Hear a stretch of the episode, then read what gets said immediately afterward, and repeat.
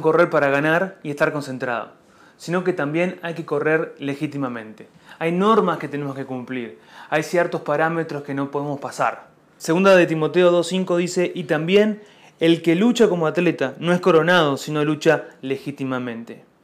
No solo no me debo enredar, como hablamos en el capítulo anterior, no me debo desconcentrar, no me, dejo, no me debo dejar llevar por cosas que no me hacen bien, sino que también este, tengo que correr legítimamente. ¿Cuántos casos hemos escuchado a lo largo de la historia de atletas que lo tenían todo para ganar, pero queriendo hacer las cosas a su manera, queriendo cortar el camino, consumían drogas ilegales y llegaban al caso de eh, dar positivo al antidoping. Entonces, lo que te estoy diciendo es, corre legítimamente, hagamos las cosas como deben ser.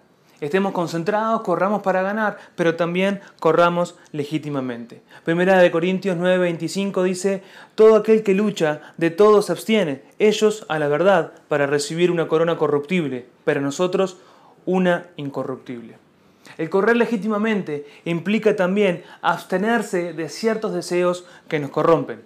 Para el mundo, lamentablemente, muchas veces el abstenerse es ser un sinónimo de perdedor o de debilidad, de ser débil. Pero a veces el no reaccionar como uno desea también es sinónimo de ser perdedor. Pero el correr legítimamente implica a veces decirle que no a lo que eh, a la mentira, decirle que no, por ejemplo, al sexo fuera de matrimonio, decirle que no, por ejemplo, al, al engaño, al robo, decirle que no a aquellas cosas que vos sabés que no van de la mano con Dios. Correr legítimamente implica vivir para Él y conforme a lo que Él tiene para nosotros. Para el mundo, el decir que no a muchas cosas te hace sentir o te hace ver como un perdedor, como que estás retrocediendo en esa carrera.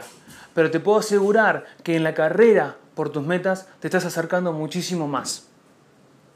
Cuando luchamos legítimamente, vamos a lograr nuestra corona. Así que no solamente basta con correr para ganar, estar concentrado, sino que también hay que correr legítimamente. Así como el corredor a veces se abstiene de malas alimentaciones, se abstiene de malas compañías, como un atleta se abstiene de fiestas y de ciertas cosas porque le hacen mal para su competencia, nosotros tenemos que abstenernos de elementos que juegan en contra a nuestra vida para lograr nuestras metas. Muchas gracias.